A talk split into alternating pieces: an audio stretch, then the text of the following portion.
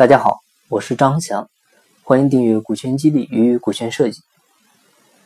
今天晚上呢是刚刚结束了两天的股权激励与股权设计课程。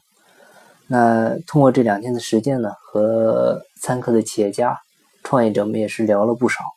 确实也能感受到这个时代所有创业者的辛酸和不易，付出和收获总是成正比的。当然，沟通的主题呢，很多都是围绕股权设计来进行。那今天呢，我们还是聊聊股权设计的内容，包括之前很多朋友加我微信，啊，当时提的问题呢，很多也都是公司股权分配方面的。那今天呢，就简单讲两个股权设计的原则，只要大家按照这两个原则去设计，基本上就不会犯太大的失误。首先呢，我们看股权设计的第一个原则就是避免股份平分，大小股东分明。我们之前讲过很多次了，合伙人的股权分配也好啊，众筹项目的股权分配，多股东的股权分配，股份呢一定不能平分，因为平分你看着是很合理，但是因为人们的贡献不一样，干活多少不一样，但结果得到的却一样，这样就明显是不公平了。所以平分肯定是不公平的。那既然不能平分，那该怎么分呢？这个时候呢，就是一定要做到大小股东分明。大股东的股份呢很有识别性。你比如三个人，七比二比一这么分，那占七的那个就是绝对大股东，很明显啊。再比如就是，呃，如果你是四三三这么分。这个时候，你占四的这个人看上去是大股东，但是呢，还是有点分散了，因为其他的两个股东呢，加起来股份已经是六了，比四已经要大多了，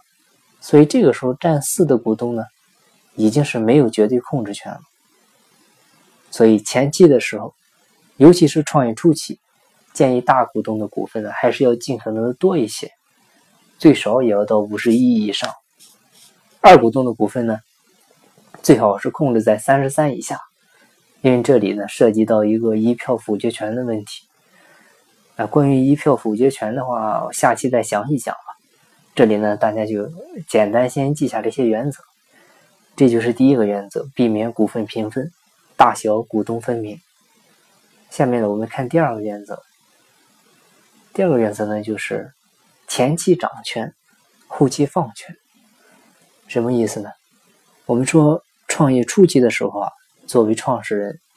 最好的是把权力掌握在自己手里，因为这个时候的风险基本都是你自己担着的，责任和权利对等，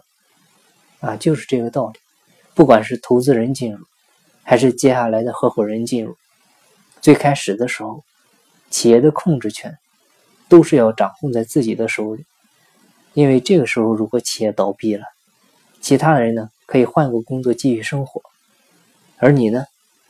却是已经一败涂地了，啊！所以风险在这里，责任在这里，所以相应的权利也应该是一样的。而随着企业的发展，公司的员工越来越多，部门越来越多，老板你不可能是在对企业的大小事务都亲自啊进行一个管理，啊，也不能再像个大业务员一样。天天的去跑业务了，这时候要做呢，就是应该是放权，把经营权和管理权拿出一部分来，给到部门经理，给到公司的中层，甚至呢，开始考虑做股权激励，啊，释放一定的控制权，啊，这都是可以的了，因为你只有放权，才能放利益，同时呢，给到员工的也还有责任和风险。这样才能把团队拧成一股绳，大家呢心往一处，劲儿往一处，老板和员工呢也就真正的绑在了一起。嗯啊，其实这就是简单的股权设计的两个原则。